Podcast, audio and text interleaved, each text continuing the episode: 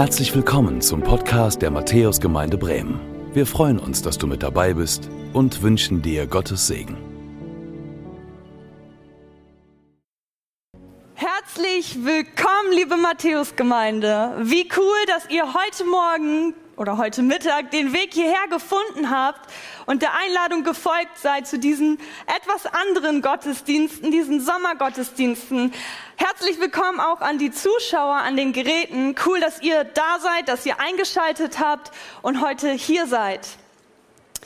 Mein Name ist Miriam und vor einem Jahr stand ich äh, ebenfalls hier auf dieser Bühne und habe mich auch vorgestellt als die neue FSJlerin im Zuhause für Kinder und FSJ, für die, die es nicht wissen, ist ein freiwilliges soziales Jahr. Und das Jahr ist bald um. Und in der Zeit ist viel passiert. Ich durfte ziemlich viel erleben, durfte viel lernen und bin gewachsen auch. Die Arbeit mit den Kids macht mir sehr viel Freude. Und da liegt viel Segen drauf. Das macht mir so Spaß, mit den Kindern aus dem Stadtteil, mit euren Kids, euren Enkelkindern vielleicht auch, gemeinsam unterwegs zu sein und ihnen zu dienen. Ich durfte viele gute Dinge erleben in diesem Jahr. Ob es im U-Treff war, ob es hier im Gottesdienst war oder drüben im Zuhause für Kinder. Immer einfach war es jedoch nicht, denn die Arbeit mit Kindern und Jugendlichen ist und war auch für mich richtig Neuland. Vor einigen Monaten gab es dann einen kleinen Tiefpunkt in meiner FSJler-Laufbahn. Es gab sehr viel zu tun hier in der Gemeinde, aber auch zu Hause. Denn in meinem Leben hat sich das letzte Jahr sehr, sehr viel geändert und ich bin große Schritte gegangen. Ich habe mich für eine neue Stelle beworben, Anfang dieses Jahres, und für ein Studium. Es ist also eine Zeit des Umbruchs gewesen, eine Lebensphase, die sehr herausfordernd war und die mich mitgenommen hat. Ich war überfordert, hatte mit Zweifeln zu kämpfen und fühlte mich alleingelassen. Es ist zu viel für mich. Wie bin ich hier gelandet? Wie soll ich aus dieser Lage wieder rauskommen?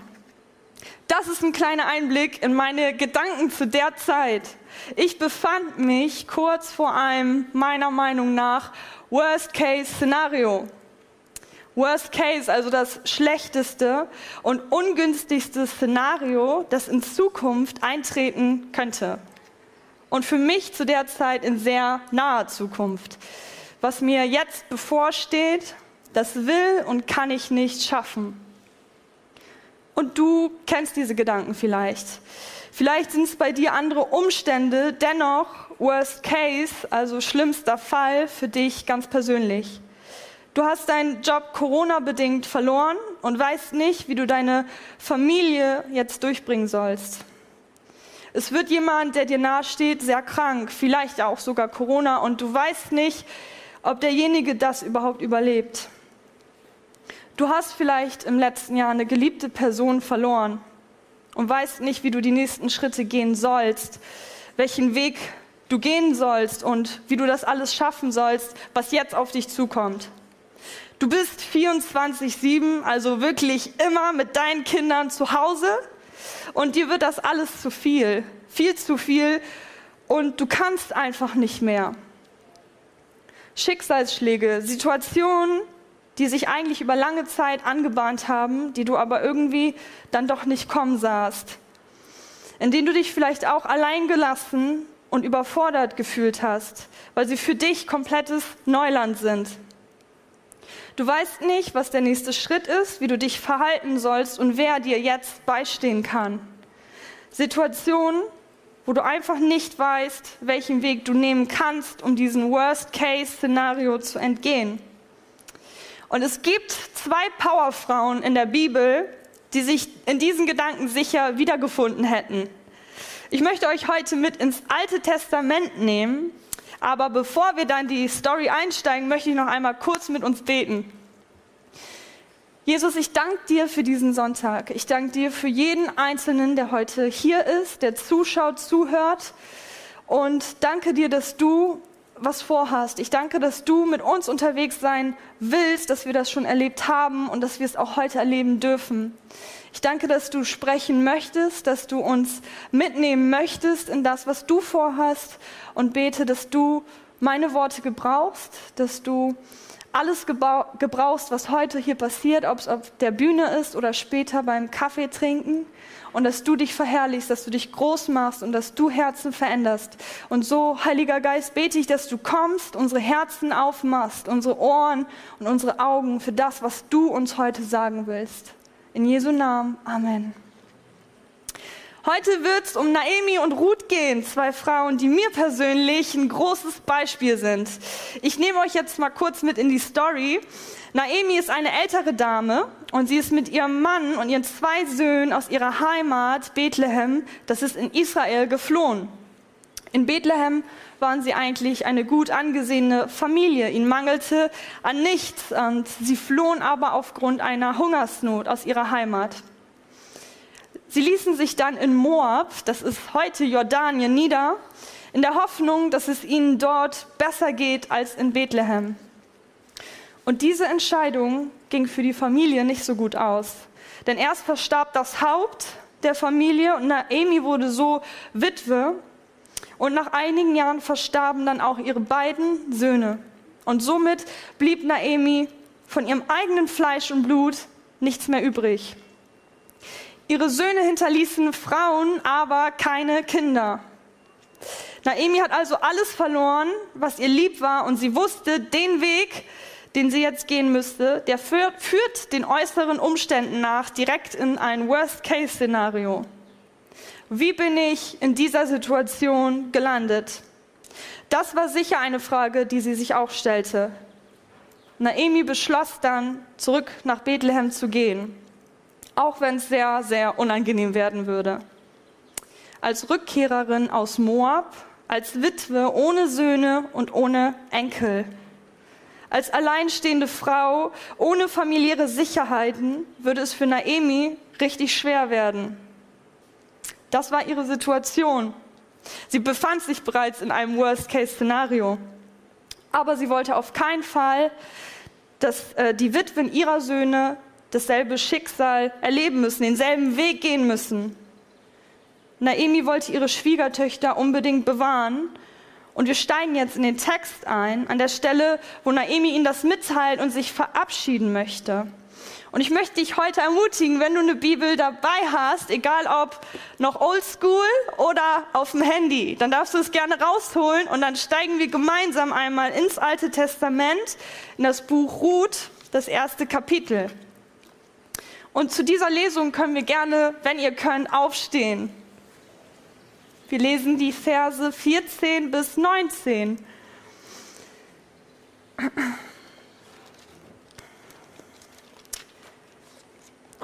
Da erhoben sie ihre Stimmen und weinten noch mehr. Und Orpa küsste ihre Schwiegermutter zum Abschied. Ruth aber hing ihr an. Sie aber sprach, siehe, deine Schwägerin ist umgekehrt zu ihrem Volk und zu ihren Göttern. Kehre du auch um deiner Schwägerin nach. Aber Ruth antwortete, Dringe nicht in mich, dass ich dich verlassen und mich von dir abwenden soll. Denn wo du hingehst, da will ich auch hingehen, und wo du bleibst, da will ich auch bleiben. Dein Volk ist mein Volk und dein Gott ist mein Gott.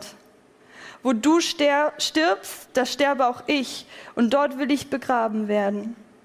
Der Herr tue mir dies und das und noch mehr, wenn nicht der Tod alleine uns scheiden soll. Als sie nun sah, dass sie sich fest vorgenommen hatte, mit ihr zu gehen, ließ sie davon ab, ihr zuzureden. Ihr dürft euch gerne widersetzen. Was für eine Herausforderung. Naomi, die am Boden zerstört war und wusste, dass es für sie als Witwe, als Rückkehrerin eine schwere Lebensphase anstehen würde, handelt hier selbstlos und will die beiden jungen Frauen davor bewahren und ermutigen, sich nicht diesem Schicksal anzuschließen. Sie handelt selbstlos und wird gesegnet durch ihre Schwiegertochter Ruth, da finde ich den, die Antwort einfach so stark, dass ich es gerne nochmal lesen möchte. In Vers 16 antwortet Ruth nämlich, dringe nicht in mich, dass ich dich verlasse und mich von dir abwenden soll. Denn wo du hingehst, da will ich auch hingehen. Und wo du bleibst, da will ich auch bleiben. Dein Volk ist mein Volk und dein Gott ist mein Gott. Für eine junge, unverheiratete Frau war das damals kein guter Weg. Weg von zu Hause, ohne den Schutz ihrer Familie, ihres Vaters, ihrer Brüder und keine Aussicht auf einen Ehemann, auf eine Familie, auf eine Heimat. Dann noch als Moabiterin nach Israel. Die Chancen, dass sie dort das finden würde, ein Mann, ein Zuhause und Annahme, standen sehr, sehr schlecht. Für Ruth war dieser Schritt zu diesem Zeitpunkt ein Verzicht auf Leben und auf Familie. Was bewegt also diese junge Frau zu dieser Aussage? Und dafür möchte ich gerne die Schwiegermutter, die liebe Naemi, einmal näher be beleuchten. Naemi bedeutet nämlich übersetzt äh, meine Liebliche oder auch Gott ist Lieblichkeit. Und Namen in der Bibel sind nicht einfach nur Namen, sondern sie beschreiben die Person. Der Name sagt also viel über die Persönlichkeit aus. Und das lässt mich darauf schließen, dass Naemi etwas an sich gehabt haben muss, was auf die junge Ruth so einen Eindruck gemacht hat, dass sie für diese Frau ihren Gott und ihren Glauben, ihr eigenes Leben zurücklässt und aufgibt. Naemi muss die Jahre, die sie mit Ruth zusammenlebte, so ein starkes Zeugnis gewesen sein, dass Ruth keine Angst hatte vor den Risiken, sondern mutig und im Glauben diesen krassen Schritt gegangen ist, ihr nach in die Fremde, ins Neuland. Ich glaube, dass Naemi eine Person war, in der sich Gottes Wesen widerspiegelte und dass es das war, was Ruth überzeugte, mitzugehen, ihr Leben aufzugeben, für den Glauben, für den Gott Naemis und für sein Volk. Und dasselbe tut Gott auch heute noch.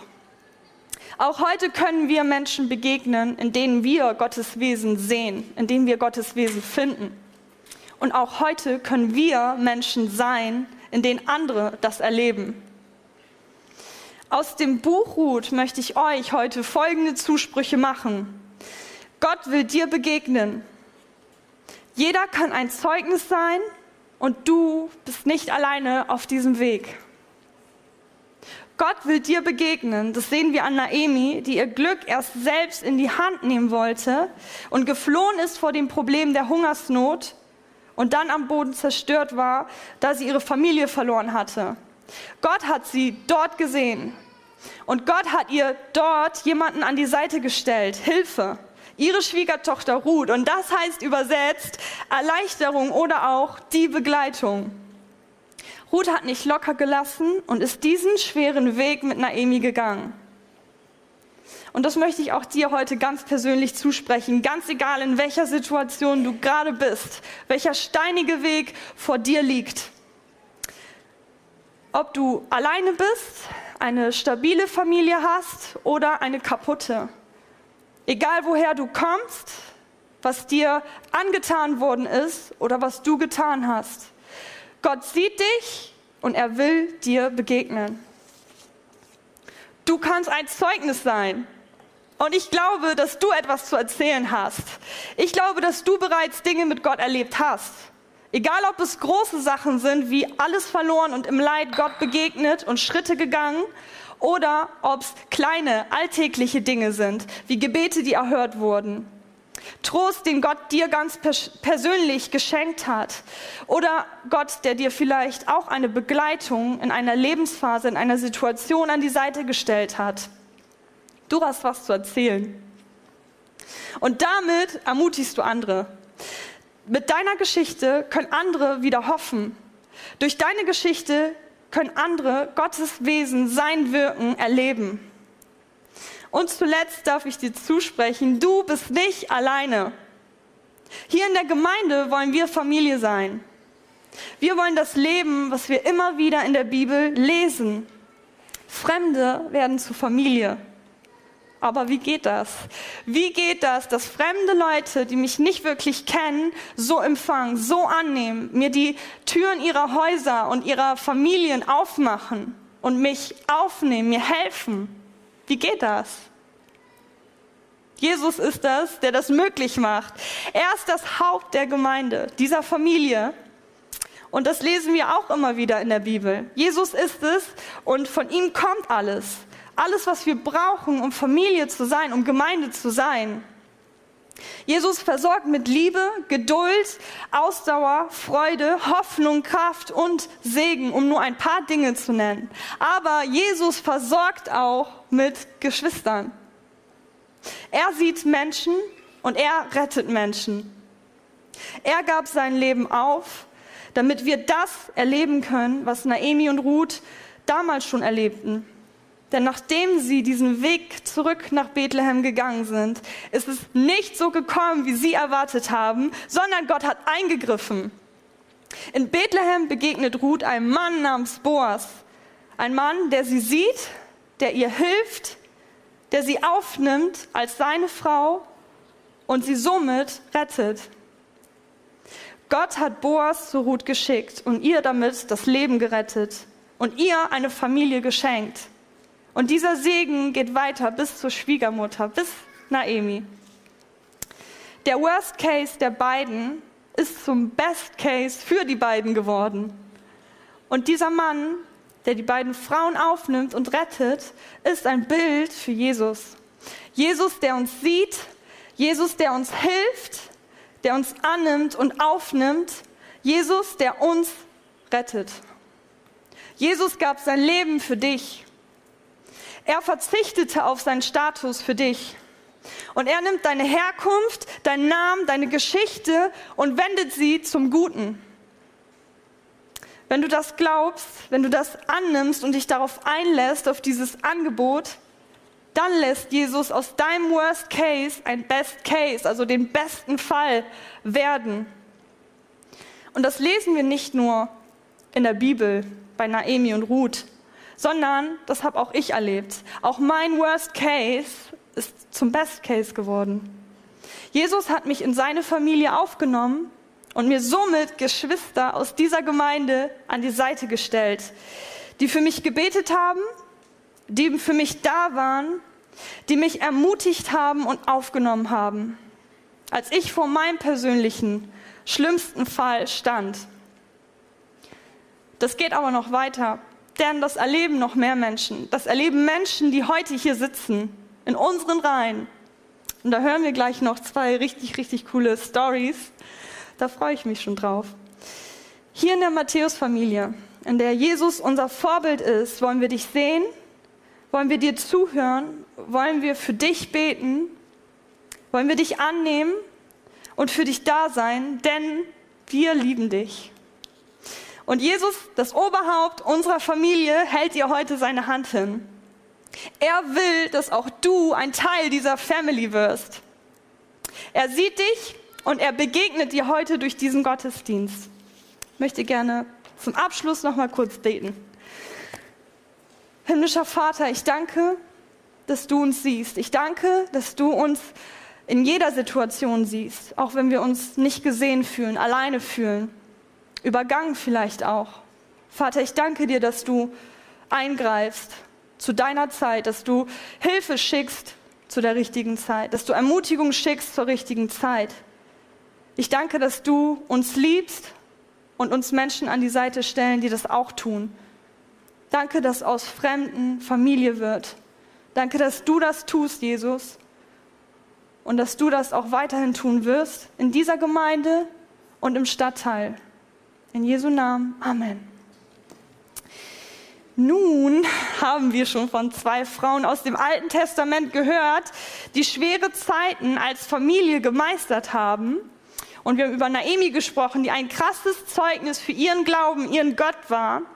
So ein krasses Zeugnis, das beeindruckt und geprägt hat. Und da dachte ich mir, das gibt es nicht nur in der Bibel, sondern auch hier. Und in der Vorbereitung für diese Gottesdienste ist mir der Aspekt und dieses Wort äh, Familie mega wichtig geworden. Das wollen wir hier als Gemeinde leben.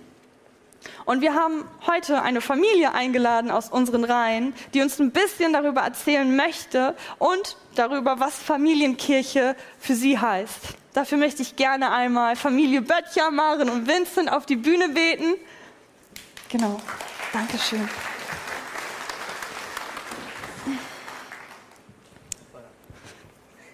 So. So cool, dass ihr das heute macht. Gerne. Jetzt gerne mal für die Zuschauer, die euch vielleicht nicht kennen oder die mehr über euch erfahren möchten. Wollt ihr euch kurz vorstellen? Okay, mache ich den Anfang. Ich bin Maren, bin verheiratet mit Joey, der eigentlich dort am Klavier steht und bin Mama von Vincent und von Feline und von Clemens und von Eleni. Genau, Joey und ich sind in diesem Jahr 20 Jahre verheiratet und genauso lange bin ich auch schon hier in der Gemeinde. Genau. Genau, ähm, ich bin Vincent. Äh, ein paar von euch kennen mich vielleicht äh, aus dem U-Treff. Ähm, genau, ich bin eigentlich von Anfang an in der Gemeinde, so seit ich lebe, ähm, sozusagen hier reingeboren. Genau, in den U-Treff gehe ich seit drei Jahren jetzt. Ähm, genau, da spiele ich auch in der Band mit und genau. Cool. Ja. Und ihr könnt was sagen zu schweren Zeiten als Familie. Ähm, deshalb, deshalb seid ihr hier und das ist so bewegend, das fand ich so cool. Ich habe das ja auch ein bisschen mitgenommen, äh, mitbekommen und wollt ihr da einmal auch die Gemeinde mit reinnehmen und das, was ihr das letzte Jahr erlebt habt. Genau, also das war nicht wenig, sage ich mal.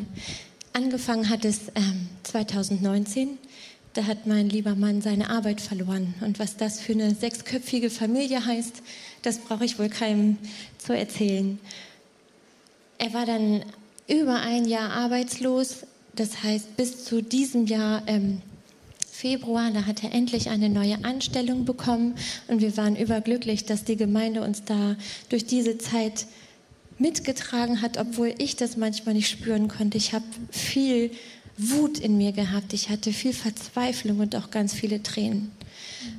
Ähm, das Zweite war, dass unser Clemens, der acht Jahre alt geworden ist, im Mai einen Gehirntumor bekommen hat. Vincent hatte am 2. Mai noch seine Konfirmation und am 3. Mai, einen Tag später, war unser Clemens komplett blind. Und das hat uns Angst gemacht natürlich. Und Joey ist dann mit Clemens ins Krankenhaus und da hatten wir dann leider die traurige Gewissheit, dass er einen Gehirntumor hat, der sofort operiert werden musste. Und am 4. Mai, einen Tag später, wurde er dann operiert. Und ähm, ja, das war schon mega heftig, vor allem als Mama für mich. Mhm. Aber mich hat getragen an diesem Tag, da war ähm, der Tagesvers, der steht im Psalm 138, Vers 3 und da steht, wenn ich dich anrufe, so erhörst du mich und gibst meiner Seele große Kraft. Und das war das, ähm, was mich an diesem Tag bestärkt hat. Hm. Ja, das ist echt eine krasse Geschichte. Und ähm, war das für euch von Anfang an klar, so die Gemeinde mit reinzunehmen, da offen zu sein, ehrlich zu sein und das zu teilen? Also das war, stand für uns nicht, äh, ja, da stellten wir uns gar keine Frage. Das war halt so, dass ähm, unser Hauskreis wurde natürlich sofort informiert und hat ähm, eine Gebetsgruppe erstellt. Meine liebe Freundin Katrin hat eine Clemens Freunde äh, Gruppe erstellt und es haben so viele ihre Gebetsrüstung angezogen und haben sich eingereiht in, ähm, in die Armee, die einfach gebetet haben, Tag und Nacht, Tag für Tag. Und das hat uns als Familie total bestärkt. Und ähm, wir fühlten uns echt wie auf so einem Gebetsteppich getragen, einfach in dieser Zeit.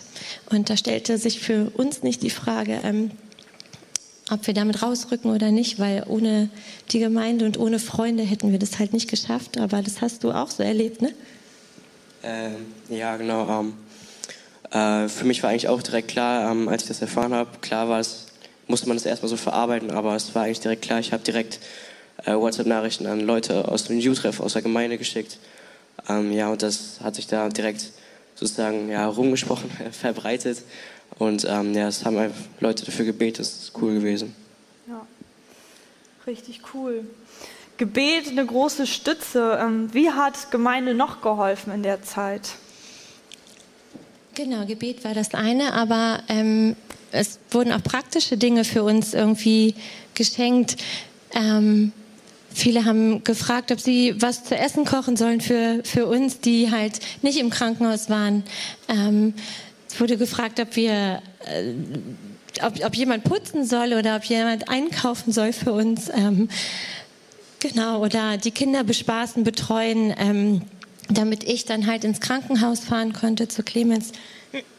Entschuldigung. Ich muss noch dazu sagen, Clemens ähm, hat die OP gut überstanden.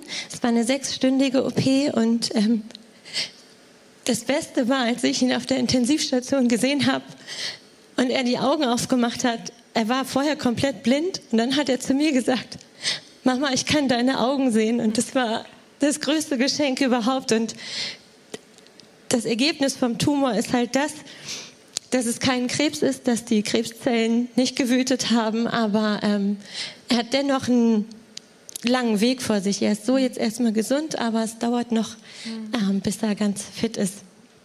Ja, richtig gut. Wunder. Was hat euch in der Zeit besonders berührt? Genau, das war eine Sache. Ich habe zwei Sachen dazu zu sagen. Das eine ist, ähm, wir haben unseren Kindern von Anfang an Jesus nah ans Herz gelegt und wir hoffen, dass wir das auch geschafft haben. Ich denke schon. Ähm, Clemens hat, als er komplett erblindet war, morgens am Tisch gesessen und hat ein, ein paar Zeilen aus einem Lied äh, vorgesungen. Und zwar ist das ein englischer Praise-Song, das heißt Miracles, also Wunder. Und da heißt es in einer Liedzeile, ja, ich glaube an dich, an den Gott, der Wunder tut. Und wir durften dieses Wunder erfahren. Und es ist so herrlich für mich als Mom irgendwie zu sehen, dass Clemens das halt schon so aufgesaugt hat in, in sich. Und ähm, das Zweite war, dass auch die Klasse von Clemens, er geht in die Bekenntnisschule und ähm, dort wurde das halt auch publik, dass Clemens erkrankt ist. Und er hat eine ziemlich gute Freundin, die kein Christ ist oder die Eltern, die halt auch noch keine Christen sind. Ähm, und die haben sich abends zusammen als Familie hingesetzt, das sind vier, und haben halt für Clemens gebetet, ob sie, obwohl sie Jesus noch gar nicht kennen. Und das hat mich so stark gemacht, dass wir vielleicht ein Zeichen sein können für andere, zu Jesus zu finden, obwohl es halt für uns total schwer war in der Zeit. Ja, richtig, richtig cool daran können wir sehen, Familienkirche wird gelebt und wir wollen euch als Gemeinde auch ermutigen, das selbst zu erleben, indem ihr euch öffnet, indem ihr mitteilt und ähm, aber auch indem ihr Ausschau haltet und auf die Menschen hier in dieser Gemeinde zugeht. Familien, die ihre Türen öffnen für Gemeindemitglieder, die einander im Gebet, aber auch ganz praktisch äh, begleiten und helfen. Und das Gebet war jetzt gerade in der Situation mit Clemens so eine richtig tragende Kraft. Und es ist für mich mega erstaunlich, ich bin ja recht neu, äh, zu hören, dass so eine Gebetsarmee direkt mobilisiert wurde ähm, und nicht nur von guten Freunden, sondern die ganze Gemeinde irgendwie unterwegs war. Also Gebetskreise, die sofort reagiert haben und intensiv für dieses Anliegen gebetet haben. In der Vorbereitung zu den Interviews habe ich auch mit ein paar Leuten aus der Gemeinde gesprochen zu dem Thema. Und da wurde mir auch erzählt, dass intensiv gebetet wurde. Aber nicht nur für euch, sondern seit 50 Jahren bereits ähm, wird diese Gemeinde richtig krass und treu im Gebet äh, getragen. Und die Gemeinde ähm, lebt so auch ein Teil Familie. Und das finde ich irgendwie richtig, richtig cool, weil man sieht, Gebet wirkt und bewirkt auch Dinge die wir uns so nicht vorstellen können. Ja. Und wir sind sehr, sehr dankbar als Gemeinde, so unterwegs zu sein, ob im Kleinen in der eigenen Familie oder im Großen in dieser Familienkirche. Gottes Liebe praktisch werden zu lassen und uns so gegenseitig Trost, Hoffnung und Beistand zu schenken. Das finde ich richtig, richtig cool. Marvin, magst du noch ein kurzes Gebet sprechen für Familien, die auch in ähnlichen Situationen vielleicht stecken? Und ich bete dann für euch. Okay. Lieber Herr und Vater, ich kann dir nicht genug Dank sagen, dass du Geschwister um uns gestellt hast, dass du uns als Familie in diese Gemeinde gestellt hast und ähm, dass wir ein Zeichen vielleicht für Leute setzen können, die dich noch nicht kennen, so wie es in Clemis Klasse war, die Familie, die dich noch nicht so wirklich kennt und äh, dir doch nicht nachfolgt. Hab Dank dafür, dass wir in unserer Situation Salz und Licht sein konnten für andere. Und möchte ich aber dennoch für uns als Familie weiterhin bitten, sei du mit uns auf dem Weg, weil ohne dich können wir gar nichts ausrichten. Wir brauchen dich und wir brauchen immer wieder das Gebet auch von anderen, wenn uns selbst die Worte fehlen. Amen. Himmlischer Vater, ich danke dir für Maren, ich danke dir für Vince und dem ganzen Rest von der Familie Böttcher. Ich danke dir, dass du sie getragen hast, dass du dieses Wunder auch an Clemens getan hast, dass du ihn gesund und sehend gemacht hast. Herr, ich danke dir, dass du das immer wieder tust und dass du auch weiterhin äh, Maren besonders viel Kraft schenkst, ähm, Joey viel Kraft schenkst und dass die beiden und die ganze Familie wirklich einen gesegneten Weg gehen kann und dich erlebt, dich weiterhin ähm, sieht und weiterhin von dir hört und merkt, wie du Dinge bewegst, auch wenn es vielleicht gerade überhaupt nicht danach aussieht. Ich bete, dass du sie segnest, dass du sie bewahrst und danke dir, dass du sie hier zu uns in die Gemeinde gestellt hast. Amen. Amen. Vielen, vielen Dank euch beiden für dieses coole Zeugnis.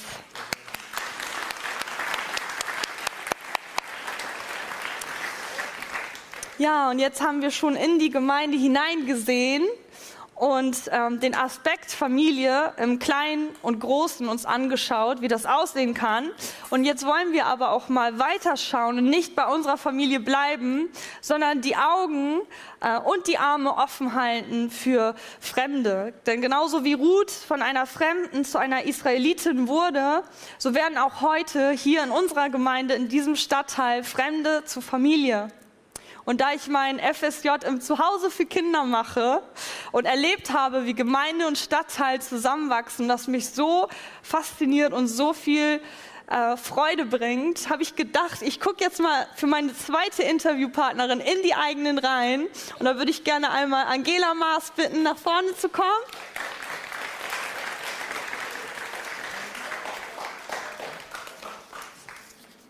Ja, sehr, sehr cool, dass du da bist. Du bist so der Blick in den Stadtteil heute.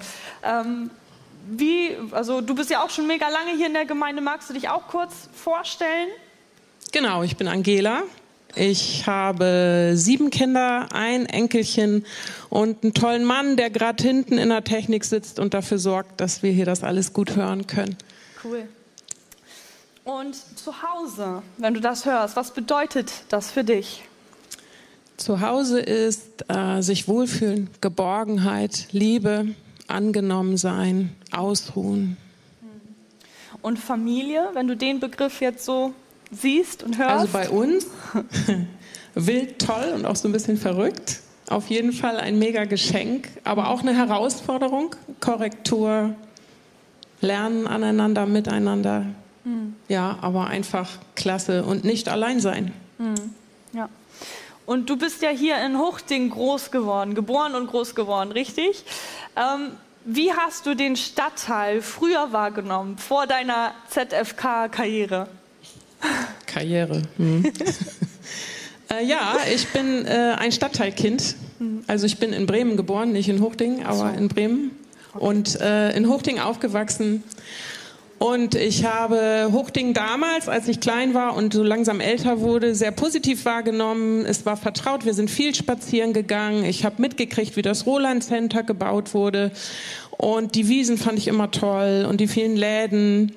Und irgendwann kippte das. Da habe ich bemerkt, der Stadtteil hat sich verändert. Äh, Läden schlossen, äh, der Ton wurde rauer. Es war alles trister und trüber und ähm, ja, ich habe mich eigentlich nicht mehr wohl gefühlt in Huchting, in mhm. meinem Stadtteil. Okay. Und wie kam es dann dazu, dass du im Stadtteil jetzt aktiv bist und arbeitest für die Gemeinde, für den Stadtteil? Ja, es ist manchmal fatal, wenn man im Gottesdienst sitzt und gut zuhört. Ich habe im Gottesdienst gesessen, Gott hat mein Herz angerührt, als ich hörte, dass das ZFK dringendst jemand braucht. Und ich habe gesagt, okay, ich lasse mich darauf ein, ich bin mutig, mal sehen. Ja, und jetzt bin ich hier. Also Gott hat mich gerufen und ich bin gegangen und es war auch gut, denke ich. Mega cool, ja, finde ich auch. Was war dein Highlight, wenn du jetzt auf das letzte Jahr schaust? Ein Highlight, das geht nicht. Ich Zwei. muss euch drei erzählen. Okay. Das erste, ähm, der Lockdown hat uns natürlich auch getroffen in unserer offenen Arbeit hier. Wir mussten sofort schließen im März 20. Und ähm, irgendwann haben wir dann überlegt, wir können die Kinder nicht allein lassen. Wir müssen rausgehen. Das, was wir tun dürfen im Rahmen der Corona-Vorschriften, wollen wir tun. Wir haben kleine Tüten gepackt mit einer Bastelarbeit, mit einem, natürlich auch mit Gottes Wort für Kinder geschrieben und mit Lollis oder anderen Nettigkeiten und sind äh, an die Türen gegangen in unseren Stadtteil, haben geklingelt, haben die Familien besucht vor der Tür natürlich mit Abstand, aber wir haben Begegnungen gehabt, Verzweiflung gespürt, Hilflosigkeit, Überforderung. Wir haben aber auch gesehen, wo leben sie, wie leben sie, wer lebt da alles. Ähm, das war total cool. Wir haben Kinder auf der Straße äh, angetroffen, haben sie eingeladen zu kommen. Irgendwann durften wir dann auch wieder Kinder hier haben. Und äh, es sind, ich habe keinen Ton. Es sind einige davon wirklich haben angedockt und kommen ganz treu Tag für Tag in die Kinderoase. Das ist einfach klasse. Das zweite Highlight ist, äh, ihr müsstet das sehen, jeden Donnerstag gibt es eine besondere Art von Veranstaltung im Zuhause für Kinder, wo Gottes Wort intensiver äh, ge, äh, gepredigt wird, ja, kindgerecht und dann da zu stehen und in diese Kinderaugen zu gucken und zu wissen, ich habe die beste Botschaft der Welt. Und Gott will, dass wir Kindern diese Botschaft sagen. Und Gott schätzt sie so wert. Und und dann zu erleben, wie dieses Wort Gottes nicht nur Woche für Woche geredet wird, sondern ankommt und Kinder sich verändern im Anschluss an diese Veranstaltung bieten, haben wir irgendwann empfunden, jetzt bieten wir an, wer noch mit uns beten möchte oder für sich beten lassen möchte, kann das tun. Und der Raum war voll. Und die ersten Anliegen waren von der Barbie-Puppe bis hin zu Urlaub machen können oder auch eine Prinzessin sein wollen und sogar auch eine schöne Frau finden. Gab es auch mal einen kleinen Jungen, der das betete. Ähm, aber irgendwann hat sich das verändert und das ist so krass. Dann, dann haben die Kinder, wollten dann, also ich sollte Gott sagen, dass das Kind Gott einfach cool findet. Und ein anderes Kind hat gesagt, ich möchte gern, dass Gott sich über mich freut, dass ich Gott gefalle, dass ich ein reines Herz habe.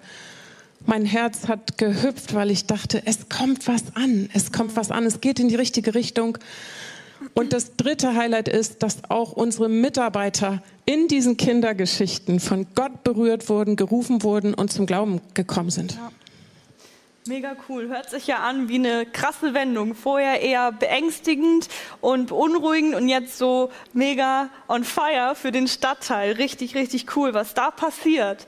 Und wenn du jetzt so zwei Dinge mitgeben könntest, was deiner Meinung nach dran wäre oder was der nächste Schritt wäre, in den Stadtteil?